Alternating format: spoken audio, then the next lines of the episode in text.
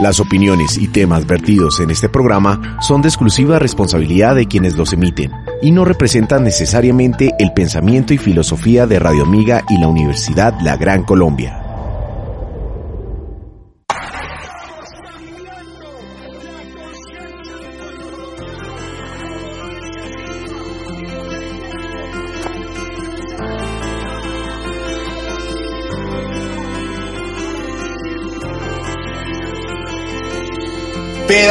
Pedazo 10-2. Nadie podrá llevar por encima de su corazón a nadie, ni hacerle mal en su persona, aunque piense y diga diferente.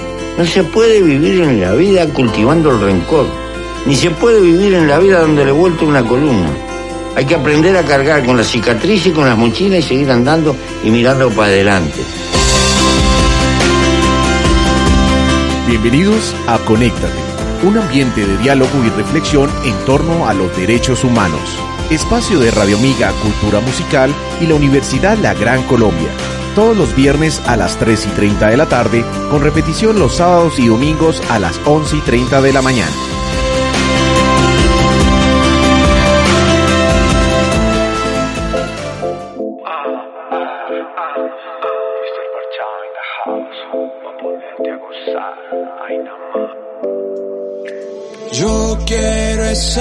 Contigo. No juegues más conmigo. Bueno, muy buenas tardes para todas las personas que nos están escuchando el día de hoy, viernes 13, una fecha que, causa un poco de furor en, algunas películas de terror y bueno, para, para las personas que son eh, muy creyentes de los agüeros. Les saludamos desde eh, el programa radial más famoso de todos los tiempos, de Radio Amiga Internacional, y escuchamos de fondo una canción que fue estrenada el día de hoy de Mr. Parchao, un alter ego de un músico trombonista, mi hermano, Juan José Díaz Botero, eh, y que además espero sea de su total agrado, lo pueden buscar por, por, por las redes sociales de él. Si tú y yo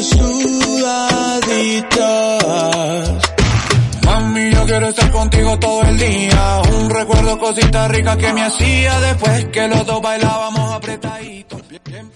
Entonces, pues realmente para mí es un placer poder presentarles el programa el día de hoy y pues obviamente iniciar con, con esta canción que eh, promete bastante. Espero que, que de todo corazón les guste y, y en nombre de mi hermano y pues eh, de toda la música colombiana, eh, dancehall además, Espero que también sea de su total agrado.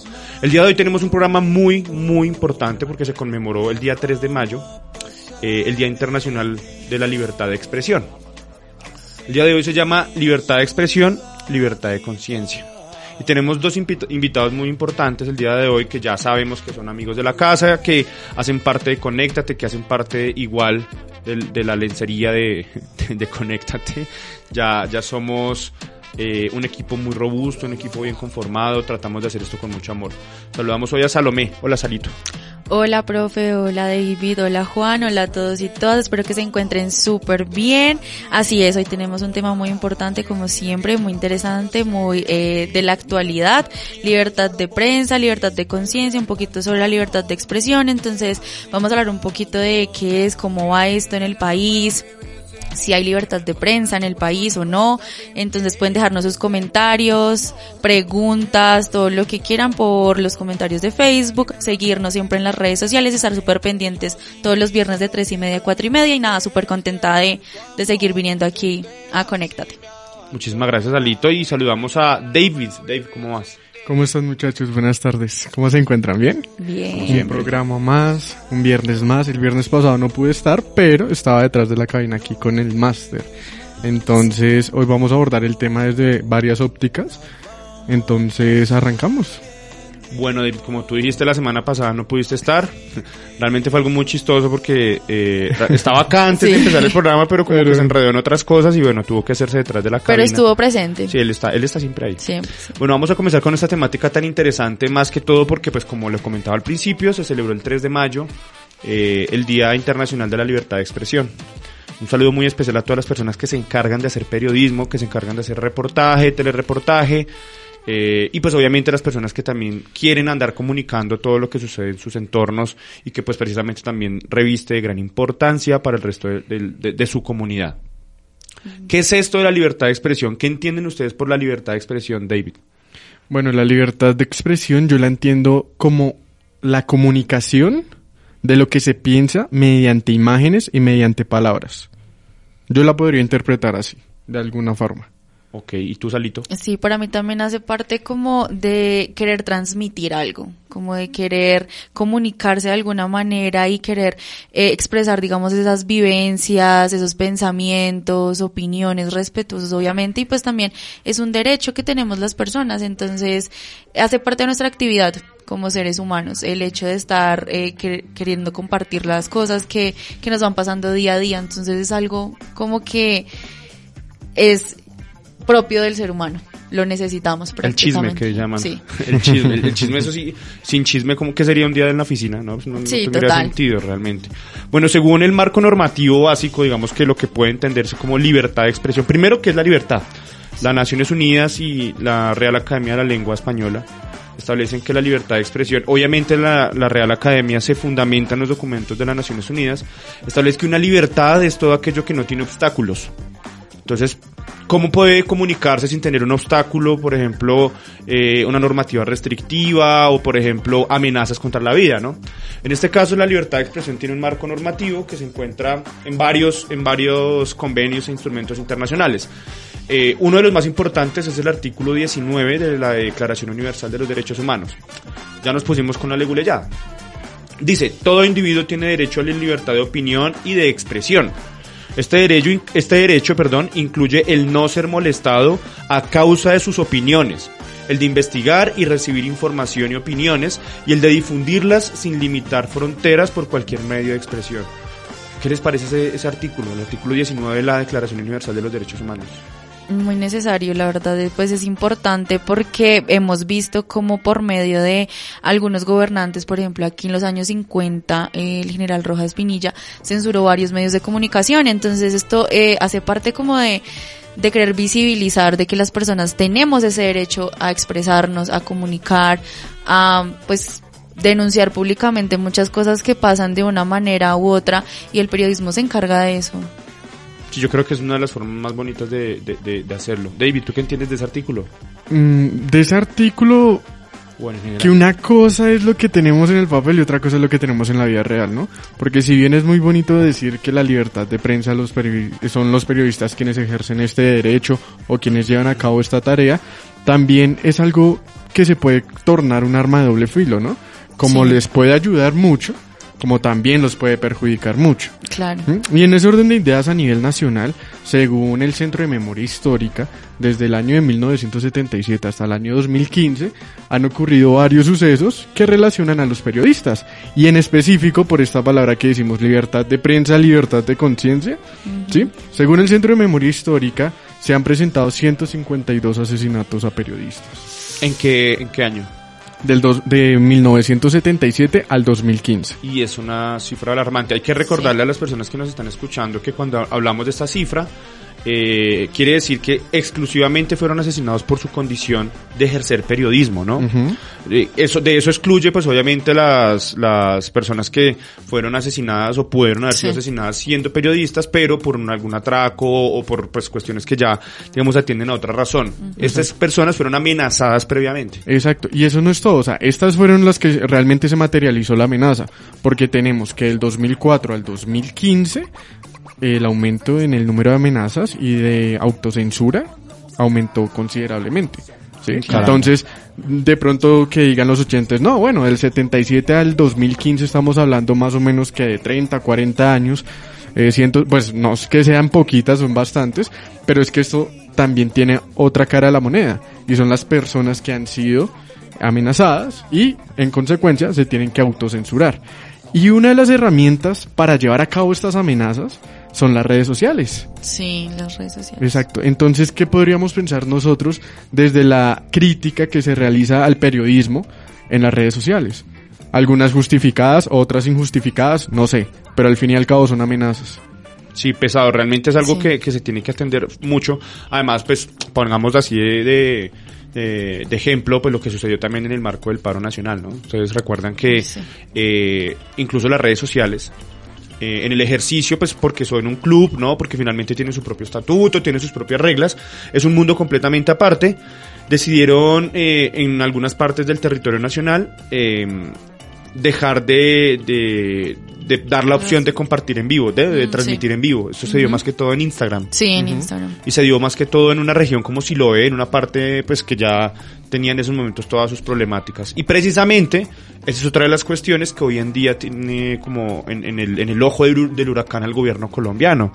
Y es que como ahora las personas pueden hacer periodismo urbano, ¿no? Y ese Claro. periodismo que haces tú, que haces Salo, que hago yo, en el momento en el que vemos que quizá una, una, una autoridad está vulnerando nuestros derechos, pues ya digamos también se puede tornar incluso como una piedrita en el zapato para la administración. Exactamente. Y ese periodismo urbano genera otra rama. Y es hasta qué punto el, los consumidores de este material tienen confianza en la información que se entrega.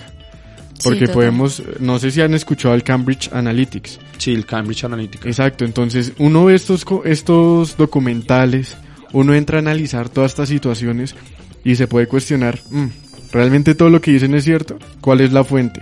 ¿Hay alguna, algún tipo de pago por querer impulsar a los oyentes hacia determinada posición de X o Y de lo que se avecina ahorita en estos meses, en estos Sí, en días? estos días ya. Ajá. Sí, realmente La no- cantidad de información que se encuentra en redes sociales de verdad que es una cosa impresionante. Entonces yo creo que sí también existe como una inseguridad un poquito ahí en el tema de qué tipo de información se está compartiendo. Con lo, respecto a lo que decías, es que yo siento que existe una presión muy fuerte hacia los periodistas y hacia la prensa en general, porque el hecho de, de querer compartir algún tipo de información o de la manera en que lo hacen también deja mucho que decir. Entonces, no sé, yo siento que los periodistas tienen una labor muy, muy interesante porque hasta qué punto tienen la libertad de, de elegir qué es lo que tienen que hacer, porque obviamente están manejados por unos medios de comunicación grandes, no sé, por ejemplo acá RCN, Caracol, o bueno, como ciertos eh, programas de televisión muy, muy grandes, poderosos, y pues ellos no van a tener la libertad de decir exactamente qué información quieren compartir, al contrario de el periodismo alternativo, el periodismo urbano, que sí existe un poco más como la, libertad de elegir. Yo que quiero compartir como periodista, yo que quiero transmitir a la gente que, que me escucha, que me ve y pues no sé, yo pienso que es una responsabilidad muy grande el tema de compartir información en general. Pero mira que ustedes, pues realmente en la historia, si ustedes se dan cuenta, la ilustración y el movimiento enciclopedista, ¿no? La creación de la imprenta, de la imprenta por Gutenberg fue la que puso realmente un poco más la balanza hacia la favor, hacia el favor del pueblo, ¿no? Porque Sí. ¿Cómo se hace también ese tipo de control? ¿Cómo nosotros como pueblo, como administrados, podemos ejercer ese tipo de control? Ahora, la Convención Americana, que es uno de los instrumentos que nos da al menos también eh, como alcance sobre este tema de la libertad de expresión y la libertad de pensamiento, establece que toda persona tiene derecho a, la libertad de pensamiento y de expresión. Este derecho comprende la libertad de buscar, recibir y difundir informaciones e ideas de toda índole. Pero también establece una serie de, eh, de límites al ejercicio de la libertad de expresión. Miren aquí que ya, por ejemplo, la Convención Americana pues nos como que nos dice que, hombre, también hay que comenzar a, a- a entenderla desde varias perspectivas. Nos dice en el numeral 2 de ese mismo artículo 13, el, de- el ejercicio eh, del, de- del, de- del derecho previsto en el inciso precedente no puede estar sujeto a previa censura, sino a responsabilidades ulteriores las que deben estar expresamente fijadas por la ley y ser necesarias para asegurar dos cosas. El primero, el respeto a los derechos o la reputación de las demás personas y segundo, la protección de la seguridad nacional, el orden público o la salud o la moral públicas. Entonces, ya ahí Claro. vemos que hay dos motivos bajo los cuales quizás se pueda llegar a restringir. Sí, Entonces, lo que sucedió en Siloé me parece a mí que es eh, una cuestión distinta. Porque aquí ya era la seguridad de varias personas las que se veía digamos, afectada. Entonces, me gustaría que las personas que nos estén escuchando también opinen un poco sobre el tema. Que nos escriban ahí en el Facebook como, mira, no estoy de acuerdo por esto, esto y esto, o mira, sí estoy de acuerdo por esto, esto y esto, porque finalmente también hay mo- momentos en los cuales la libertad de expresión también ha sido, eh, digamos, una herramienta de mucha utilidad para, como ya les decía, equilibrar el poder y poner de manifiesto muchas injusticias, como lo es el scratch. Sí. ¿Ustedes han escuchado el scratch, David? No. Tú, Salo. ¿no? Medio, medio, pero no. El scratch es una forma bajo la cual tienen las víctimas, eh, por lo general, de violencia eh, sexual o de violencia de género, Eh, recordemos a las, a, la- a los- a las personas que nos están escuchando que la violencia de género, las violencias basadas en género, son todas esas violencias que se dan en razón del el poder, eh, digamos, por eh, o a causa del género, ¿no? Digamos que, que el hecho de, de- tener un género, y recordemos que el género es una construcción social, eh, permite tener una relación vertical en donde la, la- el extremo poderoso oprime al extremo, al extremo débil. Entonces, digamos, en este caso, cuando, eh, en virtud de las relaciones de poder, un jefe acosa a sus trabajadoras. Pues digamos, eso es violencia de género y si lo hace específicamente por ser mujeres. Entonces, digamos, se puede hacer escrache mediante las redes sociales, diciendo, esta persona abusó de mí, esta persona eh, está violentándome. Aun cuando no, eh, digamos, no exista un proceso judicial, en este caso la Corte Constitucional dijo que se debe proteger el derecho de las presuntas víctimas, o en este caso ya víctimas, a eh, eh, Denunciar. públicamente. públicamente porque finalmente la sociedad también tiene una deuda con, e- una deuda con ellas. Entonces, Exacto, y ya, pues yo recuerdo que hace un tiempito escuché también que hubo una discusión muy fuerte por el hecho de que lo- las personas que muchas veces han sido como pues víctimas, digamos que así, que dicen que han sido víctimas del scratch, eh, dicen que por el buen nombre, ¿no? Entonces que se está afectando su buen nombre, pero en realidad es como una de las herramientas que se tiene para poder hacer una denuncia pública, ya que sabemos que en Colombia, y de hecho hemos hablado de esto en los programas, pues que la justicia pues opera de maneras muy pues muy desbalanceadas y que a las mujeres muchas veces les toca recurrir a esta alternativa para poder ser escuchadas, para poder, eh, pues sí, como que se haga algo con respecto a sus casos. Entonces, eh, el buen nombre aquí no, pues obviamente para muchas personas sí, y han pasado casos en, lo- en los cuales se se ponen, no sé, como fotos de, de hombres y ponen violadores y todos esos montajes, pero pues también hay, no se puede generalizar y hay momentos en los que sí es muy necesario hacer eh, este tipo de prácticas, el scratch. Yo creo que eh, e- ese tema del Scratch es, eh, de- hecho me gustaría recomendarles una autora, ella se llama Jessica Barragán López, Eh, ella es profesora de la Universidad de Externado y su tesis de pregrado fue publicada, un saludo para Jessica, el libro de ella se llama Scratch, entonces búsquenlo, eh, si pueden pues también lo pueden comprar. Y finalmente también como que hace esa, ese estudio tan pormenorizado de lo que es el derecho humano que tienen las personas a que sean escuchadas si no es por los medios de comunicación tradicionales, pues va a ser por los medios de comunicación que ya están tomando muchísima más fuerza, que son las redes sociales. sociales, son medios de difusión masiva que hoy en día tienen como mucho más impacto.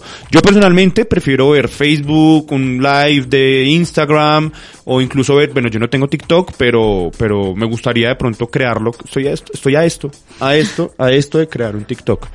Entonces, eh, siento que también es importante comenzar a ver eh, los medios de comunicación alternativos Sí, total. como una fuente. Oh, ojo aquí también, ¿no? Porque finalmente también como que se puede presentar una situación adversa, ¿no? Porque hoy en día, yo recuerdo, yo no sé si ustedes, usted, David, tú estabas en ese programa cuando invitamos a Beto Coral, No. porque Beto Coral es activista político y él también difunde su pensamiento libremente, ¿no? Entonces una cosa es el ejercicio del periodismo y otra cosa es ser activista, Exacto. ¿no? Entonces... Y es que a eso, a eso me refería con la responsabilidad de, de compartir la información, porque es que si bien es cierto, como dice el profe Sergio, hay gente que hace periodismo alternativo, pero pues con unos parámetros establecidos.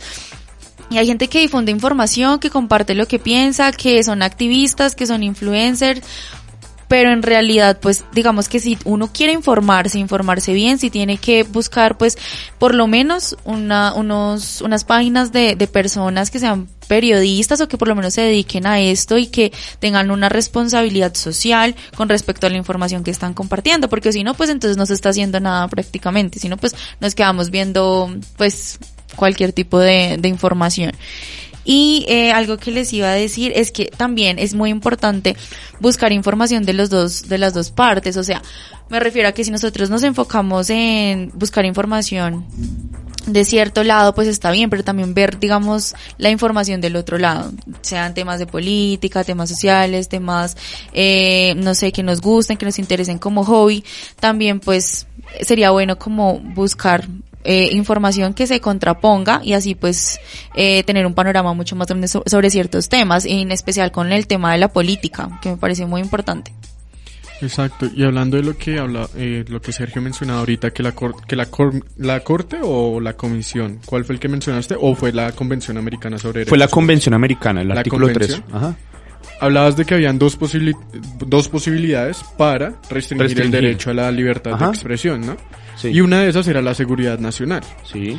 Y este caso, hoy en día se puede ver materializado, si bien no aquí en América, sí lo podemos ver en lo que fue Rusia, Uy, que censuró lo que era CNN, Sí. le dijo a los medios de comunicación que si empezaban a hacer algún tipo de prensa que vaya en contra de los fines del Estado, de la- del propósito de ese gobierno, pues iban a tener penas eh, privativas de la libertad.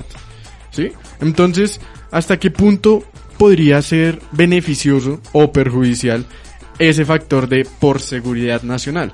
Desde mi punto de vista, Sí. no se debería permitir. ¿Por qué? Porque es mucho poder en las manos de alguien. Pero miren ustedes que en Bélgica también sucedió un caso similar.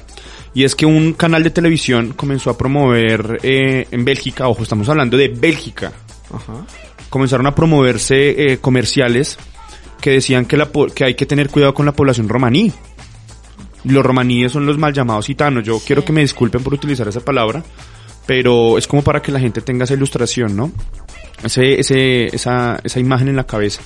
Y lo que dijo el Tribunal Europeo de Derechos Humanos fue que el canal estaba en toda la libertad de difundir información que pudiese poner en alerta al Estado.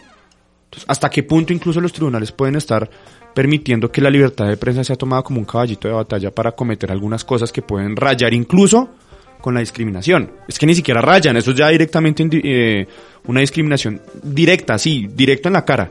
Ahora hay que tener que la libertad de expresión, hay que tener en cuenta que la libertad de expresión tiene dos dimensiones.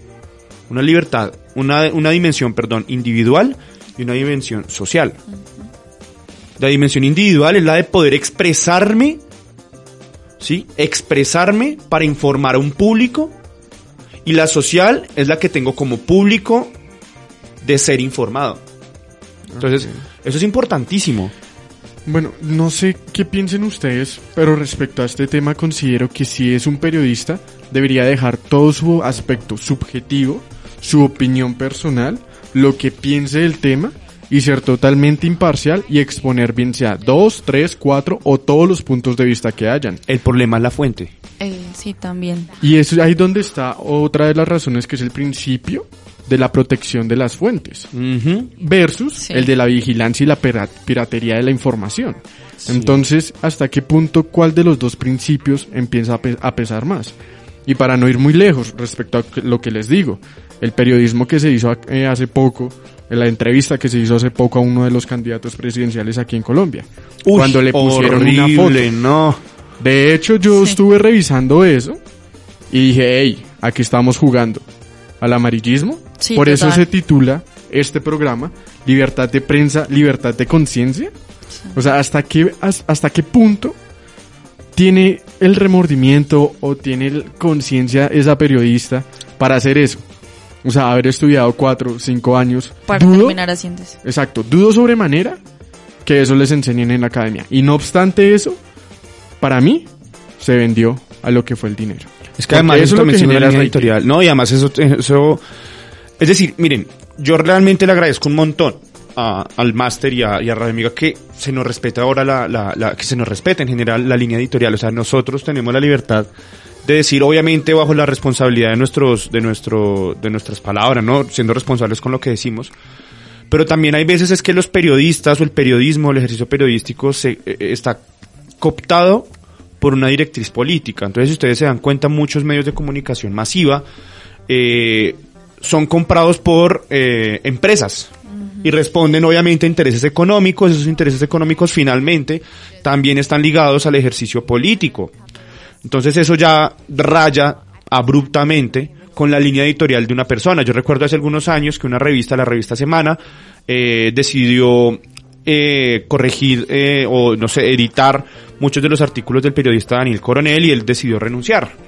Pero precisamente se da en el marco de una compra que habían realizado los hermanos Gilinski, que son dos personas con mucho dinero, que eran hijos de una persona, del, del señor Gilinski, compran la revista Semana y comienzan también como las retaliaciones eh, contra las personas que pensasen distinto al, al, al uno de los de los autores, de los escritores, de los columnistas que más eh, punteaban el rating en, en, la revista Semana. Lo mismo sucedió, bueno, ya digamos por, por solidaridad con, con el colegaje, Daniel Samper eh, también se retiró y generaron en, en Facebook un movimiento grandísimo que se llama Los Danieles.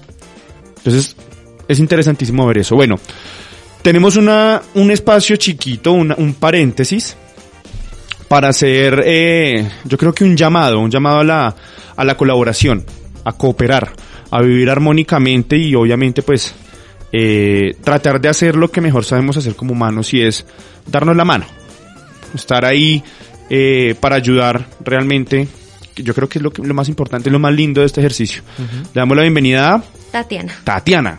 Tatiana, ¿cómo estás? Buenas tardes, muchas gracias por darme este espacio. No, Tatiana, a ti por estar acompañándonos. Tatiana, eh, vamos a hacer una cuñita para ti. Cuéntanos por qué estás acá y qué es lo que vienes a, a ofrecernos el día de hoy. Bueno, yo estoy decirnos. acá porque quiero hablarles un poquito del autismo, de mi vivencia con el autismo, con mi hijo, y para contarles un poquito de un tratamiento que queremos hacerle, que es sumamente importante para su funcionalidad. Bueno, para las personas que no que nos están escuchando, el autismo eh, no es una enfermedad. El autismo Es una condición. es una condición. Eh, de hecho, ya hay varias personas, Tatiana, no sé si tú me corrijas. La profesora Lu, Lu estaría acá, mejor Sí. dicho, encantada. Lu, Luisa es una de las eh, directoras del programa. Ella es psicóloga. Entonces, bueno, yo aprendí un poco con ella y con Amira. El hecho de que ya, de hecho, se está llamando un poco al, al costado de la palabra autismo y se está eh, ahora denominando el espectro, ¿no? Dentro del Estar el espectro espectro. autista, que es completamente distinto. Entonces, eh, me gustaría que nos explicaras un poquito qué es y cómo, y cómo de pronto puede diferenciar un poco la capacidad de la persona. Bueno, eh, el autismo para muchas personas es algo, es un concepto que no tienen claro realmente. Eh, y el autismo tiene tres niveles. El severo, el moderado y el leve. Esos niveles se determinan, digamos que ya lo determina un neurólogo, pero realmente el autismo es una palabra muy grande.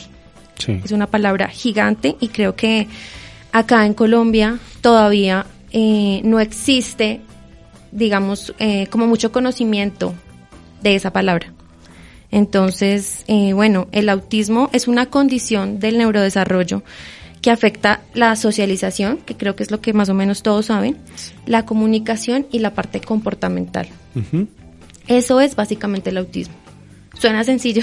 No, no, es Pero no sencillo. lo es. El TEA, así se conoce también el trastorno del el espectro autista. ajá. Y cuando, digamos, hay un caso de, de algún niño o alguna paciente que no encaja totalmente dentro del autismo, entonces lo denominan que está dentro del espectro autista, porque tiene muchas características que encajan con ese diagnóstico. Bueno, Tatiana, mm, me gustaría que nos contaras un poquito de tu experiencia. Digamos que Tatiana nos está hablando hoy también de la experiencia por estar acompañando permanentemente a una persona con trastorno de espectro autista. Me gustaría que, que nos comentaras primero por qué estás acá y segundo, cuál es la experiencia que tú nos puedes aportar como una persona que está constantemente con una persona con espectro autista. Bueno, estoy acá realmente porque en este momento se ha complicado un poco más la situación de mi hijo. Eh, eh, recibimos un diagnóstico, aparte de uno que ya habíamos recibido, que nos ha dejado, pues, la verdad, muy desesperados un poco. Y bueno, mi vivencia, mi vivencia con el autismo fue eh, mi hijo. Mi hijo tiene tres años y siete meses. Mi hijo llegó a este mundo muy bien, perfecto. Pero empezamos a notar unos comportamientos muy extraños después de el añito. Empezamos a notar cosas que nos llamaban mucho la atención, como un aleteo de manos que antes no existía. Y pasado el año y medio ya fue como un detonante de la situación y fue que de un momento a otro nuestro hijo dejó de atender al llamado por su nombre, dejó de hacer contacto visual, se alteraba bastante con sonidos, si habían muchas personas igual se alteraba, empezó a ser muy selectivo con los alimentos, a tener problemas con las texturas. Entonces, todo esto pues nos alertó muchísimo. Eh, el diagnóstico del niño llegó en pandemia. Mm. Entonces fue algo muy complicado porque no habían citas, no había disponibilidad de citas. Nos dieron una teleconsulta en donde explicamos lo que estábamos viendo en él. Inmediatamente nos remitieron a, a una cita con el neurólogo y a una cantidad de exámenes. Porque pues primero había que determinar si era que el niño no estaba escuchando bien. Entonces, bueno, se descartó eso, el niño estaba escuchando perfecto. Y en la cita con el neurólogo, pues como, como mamá y como papás, nosotros ya íbamos preparados para eso, porque habíamos buscado en internet, que es lo peor que uno como papá puede Uy, hacer. horrible, sí. Porque te salen mil cosas y tú ya vas con, con ese dolor ahí buscando que te digan lo que es, pero tú ya en el fondo lo sabes.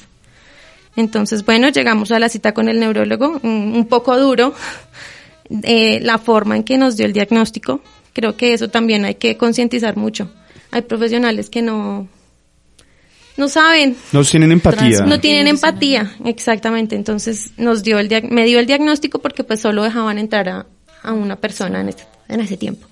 Entonces pues me dio el diagnóstico y me dijo como no hay nada más que hacer, eh, te vamos a ordenar unas terapias y eso es todo. El autismo es algo para toda la vida, me dijo él. Obviamente yo salí destrozada de ese consultorio porque pues no me esperaba eso. O sea, yo sabía que sí, pero quería que alguien me dijera, no, oye, todo está bien. Bueno, lloré, obviamente, como lo estoy haciendo acá, mucho tiempo, pero también investigué muchas cosas. Y dentro de esas cosas encontré, acá en Colombia no, la verdad, acá en Colombia no hay mucha información y no hay mucha ayuda con eso. Pero sí encontré libros y encontré muchas cosas que asociaban el autismo con los problemas intestinales. Mm, Entonces, eso me pareció muy interesante. Eh, afortunadamente y gracias a Dios, encontré un grupo de apoyo donde hay mamás en toda Latinoamérica con niños que tienen esta condición. Entonces, mamás que ya tenían mucha más experiencia y me pudieron orienta- orientar muchísimo. Eh, ellas ya tenían una cantidad de exámenes que debían solicitar, entonces yo ahí me instruí muchísimo para saber lo que yo, a lo que yo tenía derecho. Y bueno, eh, también vi que muchas de ellas llevaban una, como una intervención muy saludable con sus hijos. Yo lo hice con mi hijo porque dije, no, yo voy a intentar todo. Vi que algunos niños llevando esa vida saludable, esa nutrición, habían mejorado mucho. Y yo lo llevé a cabo con mi hijo, es decir, pero él estaba subiendo ya el intestino. en ese momento yo ya, yo ya tenía eh, como unas ¿Sospechas? como unas sospechas porque él empezó a tener distensión abdominal, pero todavía estábamos en el pleno proceso, todavía no me iban a dar una cita con un gastroenterólogo, pero yo lo empecé a hacer.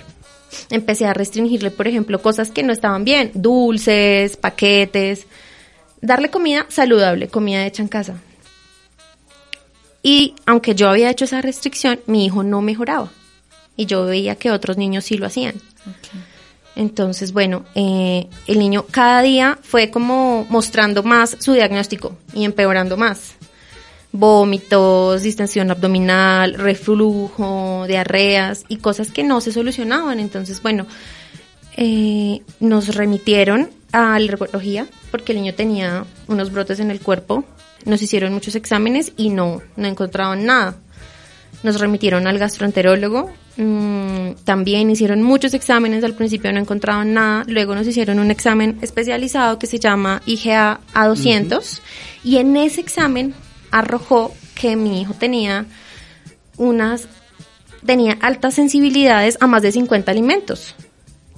Pero por fortuna yo ya había restringido algunos.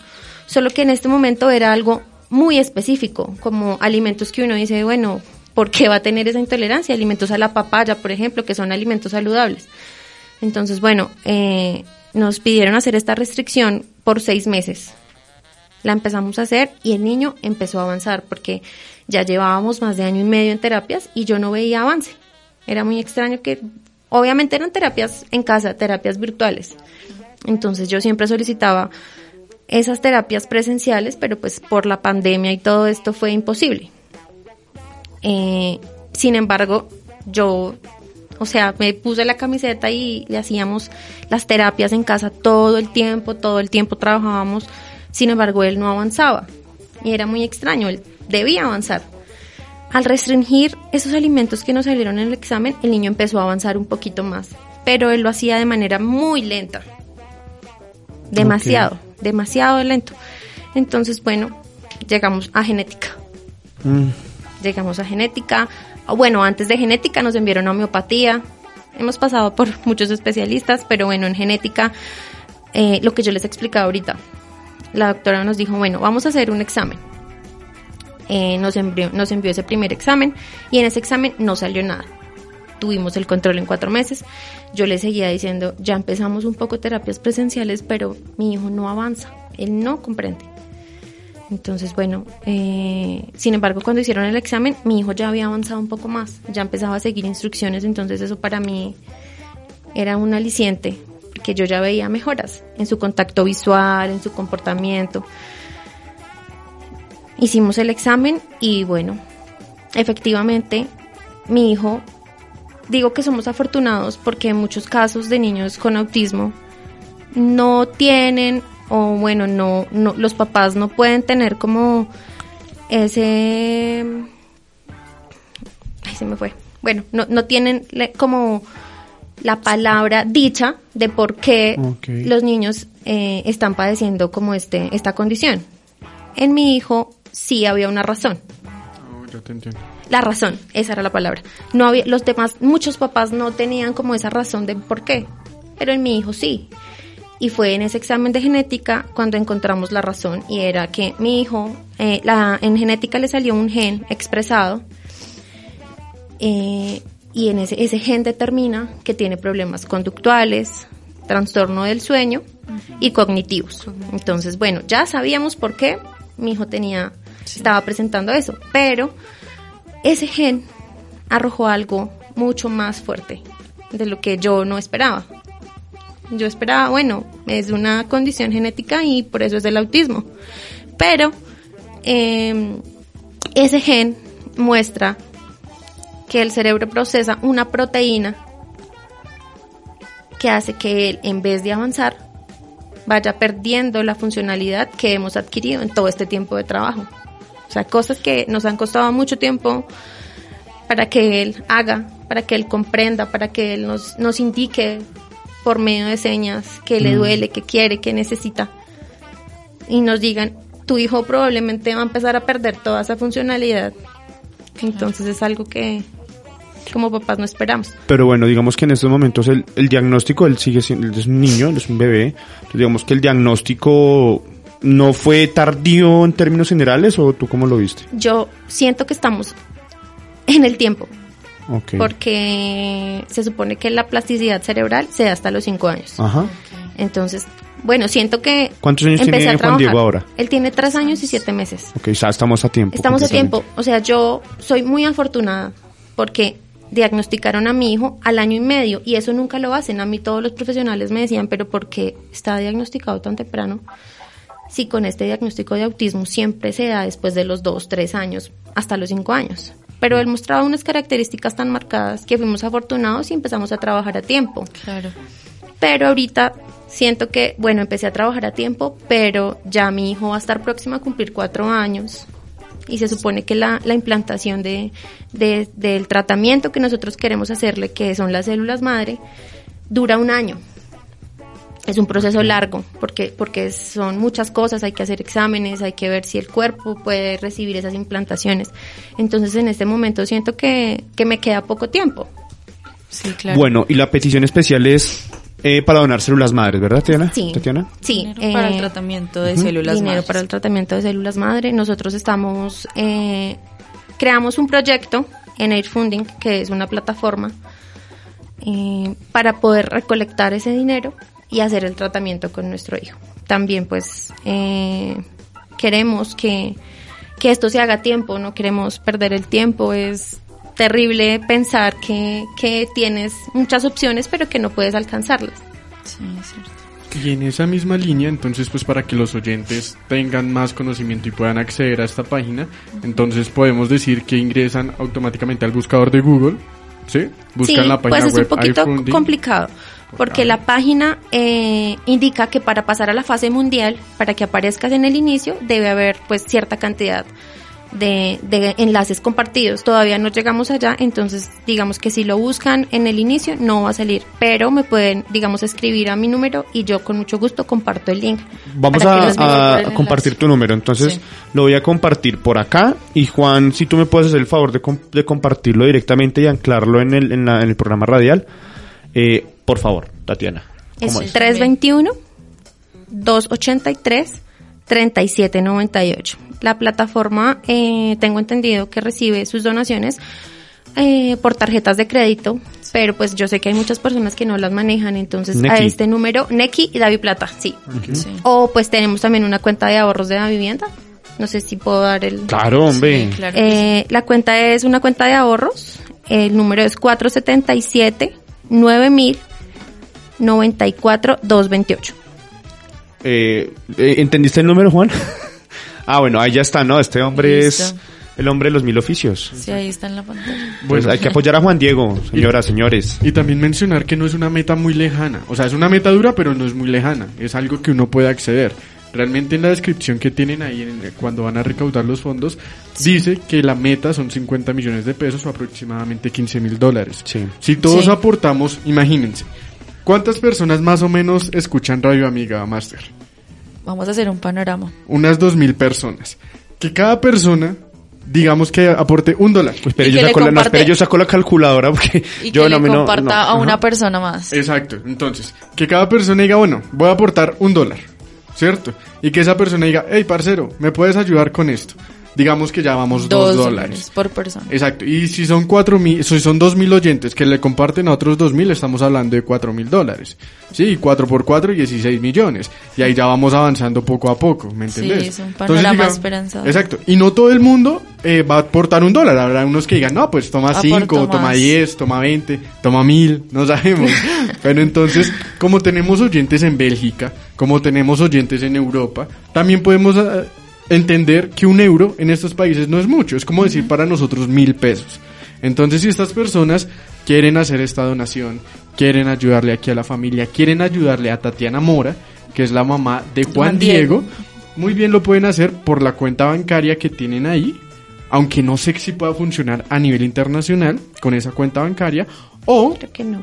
también lo pueden hacer por medio del Air Funding. Sí, Sí. una invitación a todos los oyentes. Porque lo que es Visa, Mastercard y American Express son aceptadas Sí. en esta página y son Claro. eh, a nivel A mundial. nivel mundial. Sí. ¿Mm?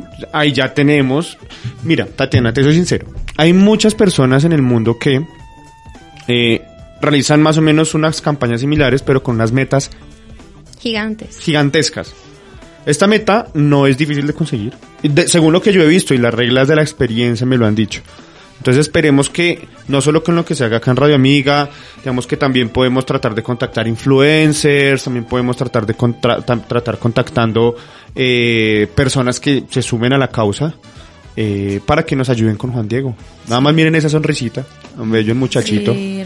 Y de hecho es la misma foto que aparece en el, Sí, en el misma. Entonces, por Sí, si la sí. ven, perfecto, es esa. Y también está la descripción ahí de todo lo que Tatiana nos estaba contando. Entonces también es, pues si, quieren como eh, revisar un poquito más, ahí está toda la información. No sé, me gustaría hacerte una pregunta, Tatiana. Claro. Aquí en la página web, de pronto es una duda que le puede salir a todos los oyentes.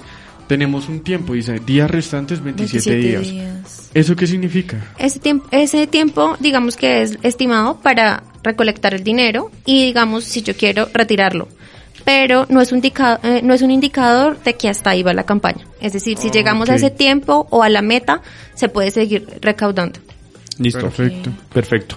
Toca, voy a llamar a, a mi amigo Elon Musk a ver si de pronto nos, nos, nos puede compartir por, por su red famosa que ya, no sé si se enteraron, ¿no? Que, que compró Twitter y... Sí. Ah, pero no, ya No, frenó la que compra, ya- ya, frenó sí. la compra. Le voy a decir a Elon, a Eliton, a ver si Por nos puede ayudar. Tatiana, ¿algo más que nos quieras decir? ¿Algo más que agregar? Eh, no, ustedes de pronto tienen alguna pregunta, quieren saber algo más sobre el autismo. A mí me gustaría saber lo siguiente, porque pues tengo entendido que hay muchas personas que nos están escuchando que no la tienen muy clara. Yo he visto una serie en Amazon Prime que se llama The Good Doctor. ¿Es relacionado con lo que padece el personaje principal? Sí. Sí, es Es relacionado. Lo que pasa es que digamos que el personaje de esa serie es un autista eh, leve. Pero eso no quiere decir que no sea complicado, porque si Sí. ustedes se dan cuenta, el autismo va de la mano con muchos desórdenes sensoriales, Sí. como por ejemplo, que para nosotros es algo normal, pero para una persona en esa condición es algo que lo puede llegar a alterar muchísimo. Hay- además que eh, Sean, que es el, el- médico eh, que, que, que El residente, eh, él, él tiene otro síndrome que por lo general también se asocia, ¿no? A- en algunos casos, no en todos, porque es que también es que las series popularizan eh, alguna condición y ya todo el mundo cree que las tiene, ¿no? Sí, Entonces, que es el tiene, síndrome de. Savant. Y el síndrome de Savant también es conocida como el síndrome de los sabios. Entonces, o también incluso hay una película de Hollywood de una persona con, con el TEA, con trastorno del espectro autista, que cuenta cartas y que es supremamente habilidoso contando y grabándose los números. O el contador. O el del contador. Sí, la verdad, eh, ellos son muy inteligentes y son muy visuales. Sí. Entonces, por ejemplo, eh, mi hijo, la forma que estamos empleando para comunicarnos, él es muy visual, entonces nosotros le preguntamos si él nos muestra las fichas o no habla, porque no habla, pero tiene una comunicación no verbal. Pero se ríe y, y lo hace. él tiene, y- y él tiene un- muchas características que la gente dice, bueno, él se ve perfecto. Sí. Pero uno más o menos empieza a hablar a qué año, como al año y al... Depende. Depende. Albert Pues, Einstein muy empezó a hablar a los Sí. siete años. o sea. Y Juan Exacto. Diego, antes de que lo diagnosticaran, él eh, hablaba... Él balbuceaba y hacía muchos sonidos, entonces por eso digamos que el diagnóstico fue tan duro porque él dejó de hacer cosas que, Claro, que hacía, ya hacía. que ya hacía. Y algo que yo les quería comentar y, y quiero que de pronto las personas que me están escuchando, si ven algún niño en la calle, alguna persona con movimientos extraños en sus manos, Mm. Sí. por favor, hay que concientizarnos un poquito. Mira, me han pasado muchas cosas con mi hijo, son cosas muy dolorosas, donde de pronto entró en crisis porque había mucha gente, porque algún sonido lo alteró y muchas personas inmediatamente te dicen, ese niño necesita juguete, a ese Sí. niño le falta que lo... Mano dura. Sí, y no, es algo, eh, no es algo tan sencillo, Claro. no es algo tan sencillo de manejar. Este- Y ahí es donde está el título de este programa, libertad de prensa, libertad de conciencia. Exacto. Y entonces ahí es donde buscamos generar un poquito más de conciencia en la sociedad. Sí, total. Que no todo es malo. No todo es malo, no todo es porque es un niño malcriado, es un niño al que no le enseñaron modales, no. Hay Al que contrario, investigar un poquito, hay que como personas, antes de, de juzgar y antes de abrir la boca y decir cualquier cosa, pensar que si nosotros estuviéramos en ese papel, no nos gustaría que nos dijeran eso, porque a mí como mamá, Exacto. en ese momento en que mi hijo, mi hijo tiene una crisis, obviamente yo estoy concentrada en mi hijo, pero también estoy concentrada en las miradas de las personas, porque son muy evidentes. Bueno, ustedes no sé si sepan, yo, pues, tú, tú no lo sabes, yo soy profesor eh, y yo he tenido varios estudiantes que han estado en el espectro. Eh, los he tenido en el espectro eh, bajo y en el espectro medio, ¿no? Y ha sido una experiencia enriquecedora como no te imaginas. Porque, digamos, eh, me expresan, o sea, lo primero es que me expresen a mí. Y es rarísimo, me han dicho algunos psicólogos y psicólogas, que es algunas veces raro que se expresen, ¿no? Con, con- Directamente. directamente. Claro, es algo que Es cuesta que mucho. Hablan conmigo y eso ya a mí me pone la piel de gallina, porque Pues eso imagínate significa la que... confianza que claro, estás dando. eh, y luego de eso, eh, no les incomoda mi voz. Como que sienten o Es bueno, armoniosa. Bueno, no es que sea armoniosa, yo tengo voz de tarro, pero, pero bueno, sí, digamos que sí, eh, tengo una vibración. Entonces, eh, yo, yo soy muy hippie y mamerto además. Entonces, a mí me gusta un poquito leer sobre la vibración, las vibraciones. Yo sí, Sí. soy de los que siente que los seres humanos tenemos unas vibraciones. Total. Y que de pronto en este mundo hay veces vibramos muy bien con las personas, con unas no. Por ejemplo, yo vibro muy bien con David, con Salo, con Juan, contigo. Eh, y también tengo la facultad para vibrar con algunas personas que se encuentran en el TEA. Entonces, Si tú sientes que no vibras, mi estimado amigo o amiga, hay veces es mejor callar y quedarse quietico y apartarse, simplemente sin hacer ningún tipo de juicio valorativo. Hay muchas, eh, realmente uno no sabe con, con lo que vive la otra persona. Y si tú eres un mundo, una persona que tiene TEA o que se encuentra en el TEA, en el trastorno del espectro autista, tiene un mundo completamente por dentro distinto. Distinto. Incluso hay personas que se encuentran en el TEA que sufren de despersonalización. Sí. Y la despersonalización es una de las cosas más, eh, digamos que poco entendidas en estos momentos en, en- en el trastorno del espectro autista. Yo aquí leyendo y pareciera que sé, pero estoy consultando. Entonces sí es como para que hacer ese llamado al, a, a- a concienciar, a estar precisamente Que se también un atentos. poquito. Sí. La verdad, acá en Colombia no hay mucha información sobre el autismo. La información que arroja es de otros países, porque por acá no hay mucha información exactamente. Pueden hacer muchos juicios de valor que no, pues no es necesario en, en este caso. Yo quiero hacerte una pregunta, Tatiana. Hay una dificultad de la interacción social, eh, de la interacción social entre, pues, em, las personas con TEA. Eh, el proceso de educativo de, de Juan Diego, ¿cómo, pues, cómo ha sido eh, después del diagnóstico? O sea, Bueno, esto ha sido muy duro porque pues el proceso primero es terapias. Aparte que eh, obviamente a ellos les cuesta socializar mucho, como hay otros chiquitines que no tanto. En el caso de mi hijo es muy dependiente de mí, entonces ahí también es cuando viene ese trabajo del cuidador desgastante, porque él solo quiere estar con mamá, no permite que nadie más esté con él. En este momento ha ido soltando un poco, eso lo debemos de verdad a las terapias, a la vida saludable que él lleva, porque pues eh, por su problema intestinal nos exigen que él debe tener una vida saludable, ¿no? Debe todo cocinarse con aceite de oliva, Vegetales. utensilios aparte, vegetales, muchos vegetales bien desinfectados, es una vida orgánica. sí. Y esto es costoso además.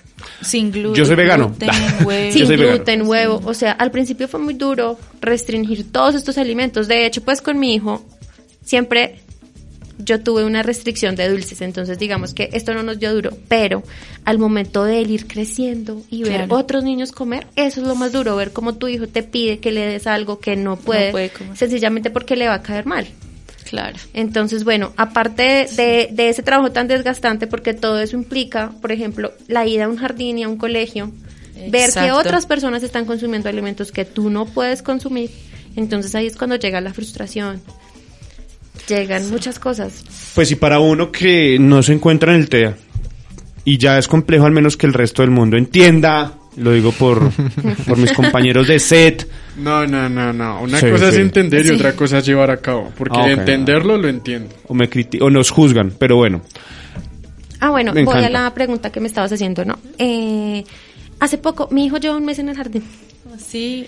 Llevo un mes en el jardín. Eh, realmente creo que no estaba tan preparada yo. Los terapeutas me decían, el niño ya está preparado. Pero Tan yo bello. como mamá decía, no, es mi, no, no, Está chiquito. es alguien que es tan dependiente de mí Sí. Que realmente me da miedo soltarlo y que en el jardín sucedan muchas cosas. Un ejemplo, que lo puedan descuidar, él se pueda golpear, que no sepan cómo tratar una crisis. Total.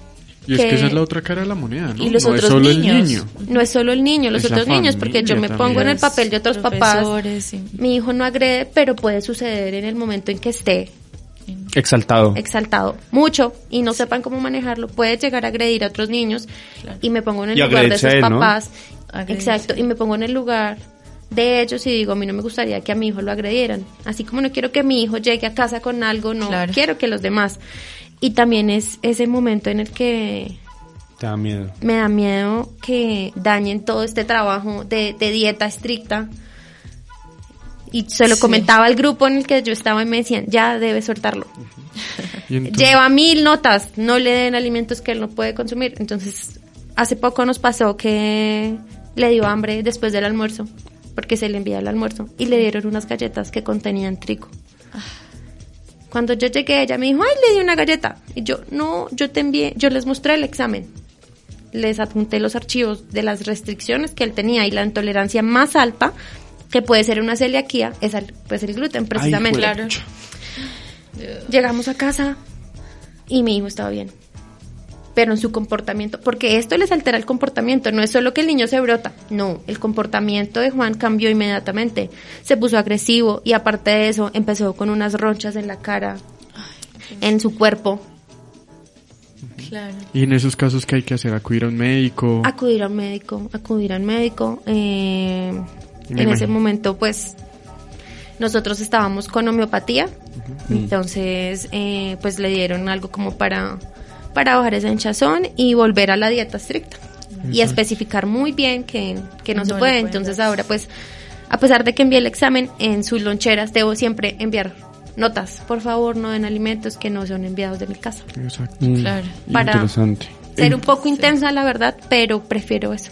Y también mencionar la importancia de todo lo que es el sector de la salud. O sea, si bien ya disminuyó mucho el tema de la pandemia, miren que hay otras circunstancias, otros factores, Factores. que aún hacen importante a este sector de la salud. Entonces sí me gustaría también enviarles un saludo muy importante a todos los médicos de este país, a todos los médicos del mundo, ¿sí? En especial a, uno, a una doctora que conozco, se llama Dayana, que también ella me menciona que pasan 15, 14 horas en un hospital y llegan totalmente cansados a sus casas. Entonces, en ese orden de ideas, muchas gracias por compartirnos tu experiencia. Esperamos que esto también ayude mucho a Juan Diego, ¿sí? A Juan- a Juan Diego y tener la plena seguridad de que si hay un tratamiento, hay una esperanza. Y la esperanza es lo último que se pierde. Vamos a estar ahí pendientes, Tatiana. Muchas gracias por escucharme, muchas gracias por querer conocer del autismo. Espero que quieran aprender mucho más porque esto es algo muy grande y es algo que vale la pena conocer. Sí, Gracias a ti. El cuerpo humano es una cosa inmensa, por lo que me he dado cuenta. Sí, y la mente también. Bueno, Tatiana, nosotros aquí tenemos dos secciones. Te vamos a hacer partícipe de una de ellas. Pero vamos a comenzar con la sección de los poemas de Nur. ¿Listo? Entonces, Nur Sadek, te pongo en contexto, es una persona rohingya. Los rohingyas son una, un- una nación que se encuentra en estos momentos al borde del genocidio. Y Nur hace parte de esta población, se encuentra en terreno y ha sido víctima de varios vejámenes en su tierra natal, en Bangladesh. Vamos a leer el poema del día de hoy. ¿Por qué no nos disparas en lugar de arrebatarnos la poca libertad que tenemos? Enseñarnos un delito. Lo demostraste por nuestros derechos antes. Ahora nos estás arrebatando nuestros derechos. ¿Puedes dejarnos soñar con el futuro? No los maten. No los maten antes del reconocimiento. Nur Sadek.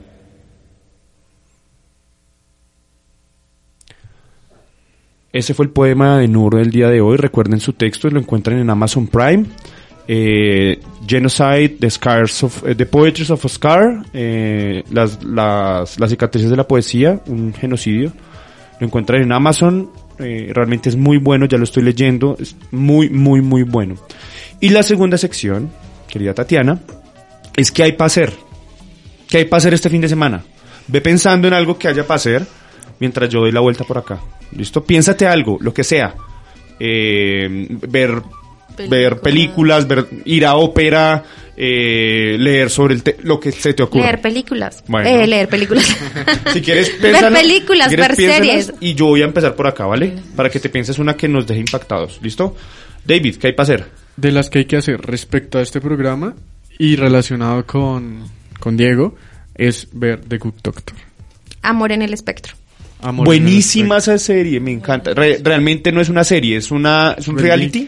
reality, Sí. una suerte de reality. En la- no, es buenísimo. Ay, a mí me causó tanto tanta tristeza con el que ah, eh, tienen que verla, tienen que verla. Tienen que ¿En dónde verla. lo podemos encontrar? Netflix. Está en Netflix. Netflix. Está en Netflix. Un saludo a la profesora Luisa. También nos está viendo por ahí. Saludos también a la profe Diana. David, ya dijiste The Good Doctor, ¿no? Sí. Tú pusiste amor en el espectro. Salo. Yo, eh, este miércoles 18 de mayo, o sea, no es para el fin de semana, pero sí es para la próxima semana, se cumplirá la segunda edición de la Noche de Museos de Bogotá, donde van a participar más o menos 45 museos y seis espacios culturales en 10 localidades. Entonces, pues súper invitados es, eh, en la noche y pues busquen eh, el lugar más cercano que tengan, que puedan ir y pues que disfruten de, de un museo el miércoles 18 de mayo. Bueno, muchísimas gracias, Salo. Yo realmente los, los, voy a invitar a ver eh, Doctor Strange, The Multiverse of Madness. No lo he visto, tengo que Me verla. la vi, buena, muy buena.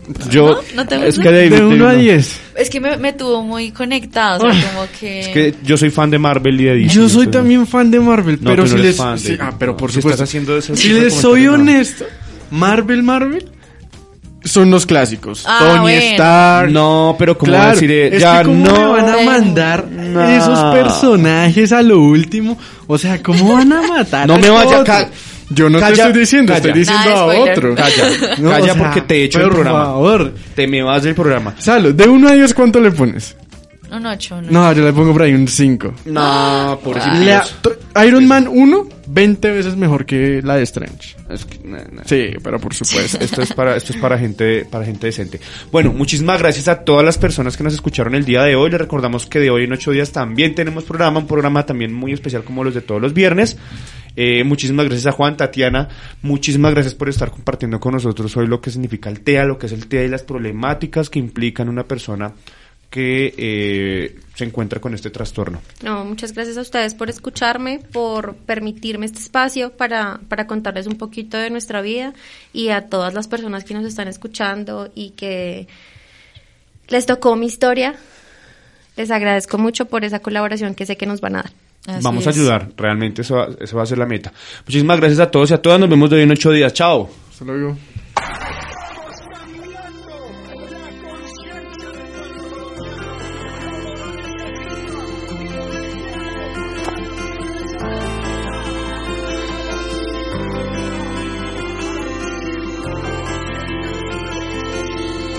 Pedazo 10-2. Nadie podrá llevar por encima de su corazón a nadie, ni hacerle mal en su persona, aunque piense y diga diferente.